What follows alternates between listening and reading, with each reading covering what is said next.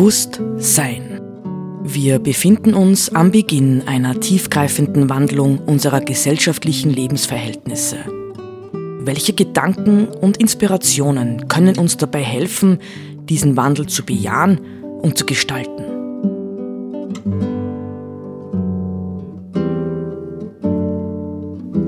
Eine Sendung von Roland Steidl.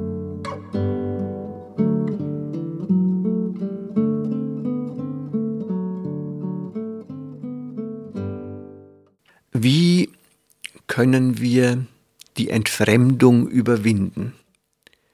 Nicht das Thema Entfremdung ist ja, ähm, man kann manche Dinge immer wieder sagen. Das Thema Entfremdung ist ja eines der ganz, ganz großen durchgehenden Themen äh, des 20. Jahrhunderts. Äh, Geschichte zu betreiben ist etwas ausgesprochen Wichtiges. Nicht? Wir haben ähm, am 1. Mai begonnen mit einem Gedicht von Goethe. Es gibt Hinweise darauf, nicht, dass Goethe eigentlich äh, 1832 gestorben, wenn ich es richtig erinnere, dass Goethe ein Skeptiker der modernen Entwicklung war. Er hat ja im Grunde genommen auch ein ganz anderes, man könnte sagen, naturwissenschaftliches Modell entwickelt gehabt. Ja, also sein anschauendes Denken ist ja im Grunde genommen äh, der Wahrnehmung des Zen, des Zen-Buddhismus, viel verwandter als der modernen Naturwissenschaft, weil es ging ihm darum, ähm, das, darum, Natur zu erforschen, zu erkunden und zu verstehen, ohne sie zerstören zu müssen, nicht?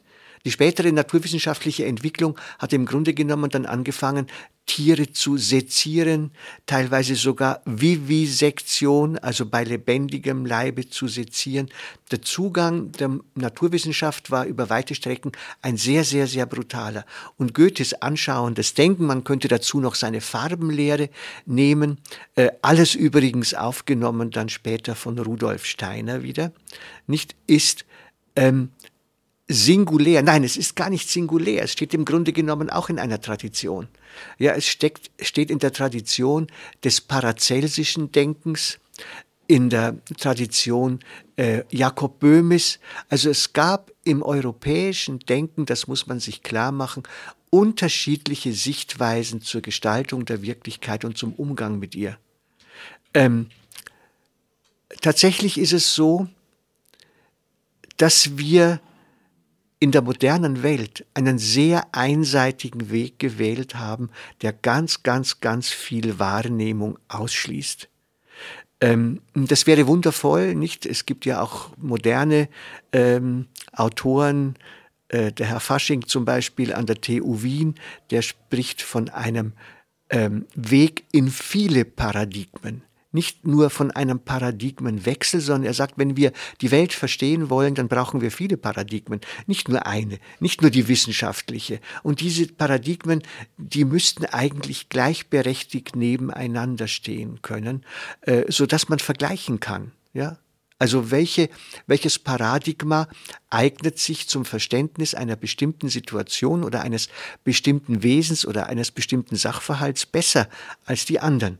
Und äh, wir, wie gesagt, wir haben, ha, wir haben auf die totale Quantifizierung äh, äh, gesetzt. Nicht? Bei uns wird alles quantifiziert. Wenn man mal äh, ein bisschen aufmerksam Nachrichten hört oder sich in der Welt umschaut, dann merken wir, es sind alles Zahlen, Zahlen, Zahlen, die uns Tag für Tag begegnen, in den Nachrichten und überall. Ich möchte heute äh, zwei Gedichte, nicht der Mai ist ja, wenn man so will, der Monat der Lyrik, der Gedichte, äh, auch des Wohlklangs äh, dieser gereimten Dinge, dieser gereimten Gebilde. Und äh, habe ich zwei Gedichte ausgewählt und das erste möchte ich jetzt zunächst einmal lesen und dann ein bisschen was zum Autor noch dazu sagen und zu der Frage, ähm, was die Dinge mit uns zu tun haben könnten.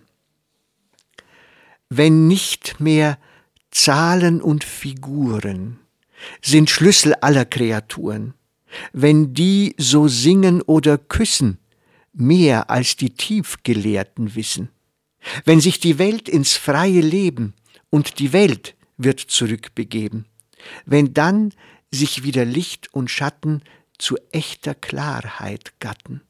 Und man in Märchen und Gedichten erkennt die wahren Weltgeschichten, dann fliegt von einem geheimen Wort das ganze verkehrte Wesen fort. Novalis ja, der Dichter der blauen Blume, so wird er ja genannt. 1772 bis 1801 hat er gelebt. Er ist sehr früh verstorben und hat dafür, dass er knapp 29 Jahre alt geworden ist, eigentlich doch bemerkenswerte Dinge hinterlassen. Ja, nebstbei war er ja eigentlich auch Techniker. Er war, glaube ich, im Bergbau tätig und hat daneben aber ganz, ganz viele, also anderslautende und anderslaufende Wahrnehmungen gehabt. Ich lese das Gedicht noch einmal ja, weil ich finde, es ist so schön, man kann dahinter, kann man die Sehnsucht, ja, vielleicht können Sie als Hörer und Hörerinnen äh, das ein bisschen versuchen nachzuspüren. Man kann die Sehnsucht nach Befreiung darin spüren. Ja? Ähm, die Sehnsucht nach Befreiung von einer Weltsicht, wie gesagt, das ist äh, 230 230 Jahre her, stimmt, ja.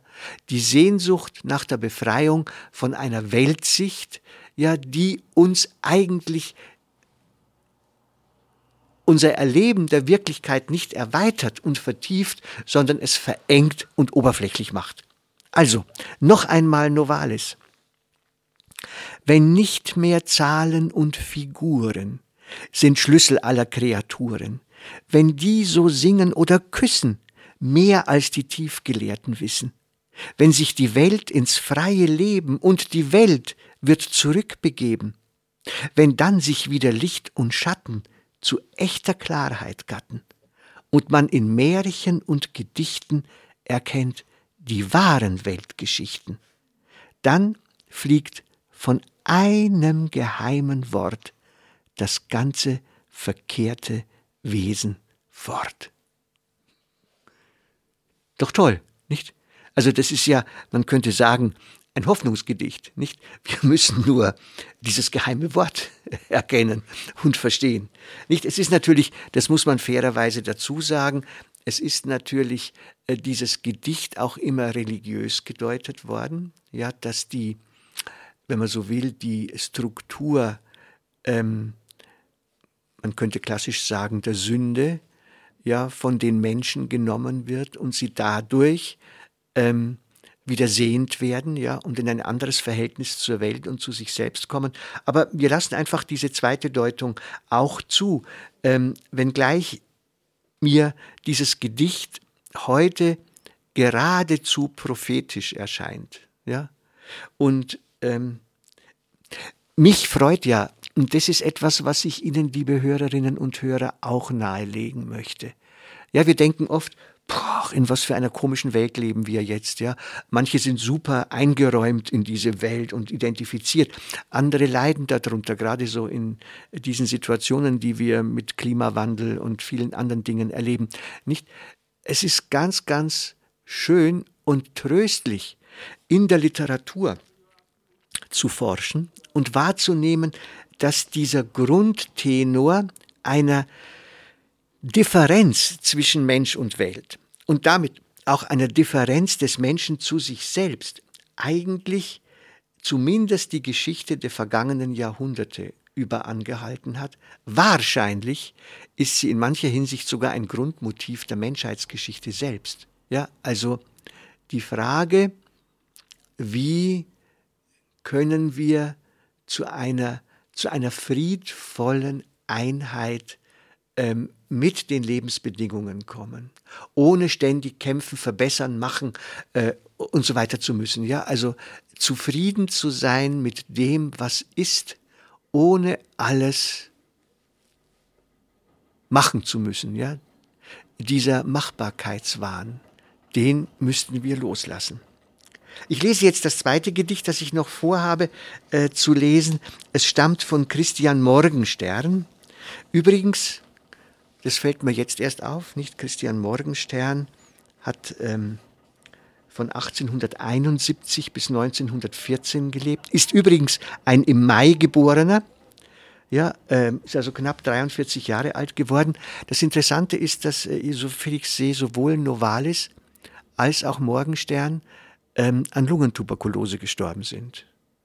Ja, der eine wie der andere. Was das heißt, ich weiß es nicht. Man könnte versuchen, es zu deuten und zu sagen, irgendwie ist ihnen die Luft ausgegangen. Ja, ja wie auch immer. Also Christian Morgenstern, 1914 am 31. März gestorben. Ich danke dir, du stummer Stein, und neige mich zu dir hernieder. Ich schulde dir mein Pflanzensein. Ich danke euch, ihr Grund und Flor, und bücke mich zu euch hernieder. Ihr halft zum Tiere mir empor. Ich danke euch, Stein, Kraut und Tier, und beuge mich zu euch hernieder. Ihr halft mir alle drei zu mir. Wir danken dir, du Menschenkind, und lassen fromm uns vor dir nieder, weil dadurch, dass du bist, wir sind. Es dankt aus aller Gottheit ein und aller Gottheit Vielfalt wieder. In Dank verschlingt sich alles Sein. Ja, also hier hat jemand ausgedrückt, ähm, der vielleicht selber ja sein eigenes Sein bedroht gefühlt hat. Hier hat jemand ausgedrückt den Gedanken der Verbindung von allem mit allem. Ja, ähm, der Mensch verdankt sein Sein der Existenz der anderen Wesen. Und die anderen Wesen, ja, danken ihm, ja, weil in gewisser Weise sie ihm ihre Existenz verdanken, äh, als demjenigen auch, der ihnen, wenn wir biblisch denken, die Namen gegeben hat, der sie wahrgenommen hat, der ihre Identität äh, zum Ausdruck gebracht hat. Also äh, zum Abschluss lese ich dieses Gedicht noch einmal und es soll äh, tatsächlich anregen, äh, uns Gedanken zu machen über unser Verhältnis zur Natur und zum Leben. Draußen höre ich einen Hund, der ist begeistert von diesen Gedanken. also, jetzt ähm, lese ich noch mal Morgenstern.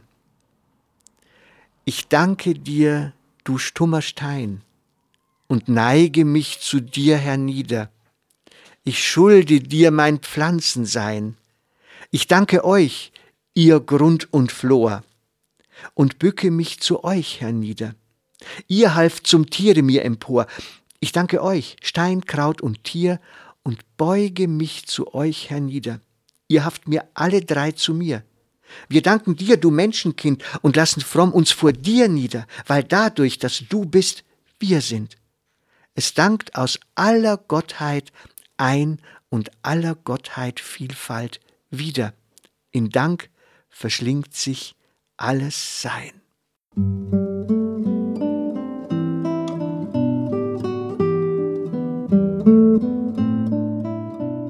Sie hörten Bewusst Sein. Gedanken von Roland Steidl.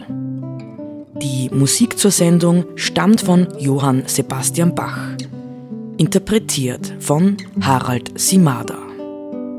Diese Sendereihe steht auch als Podcast in unserem Online-Archiv zur Verfügung.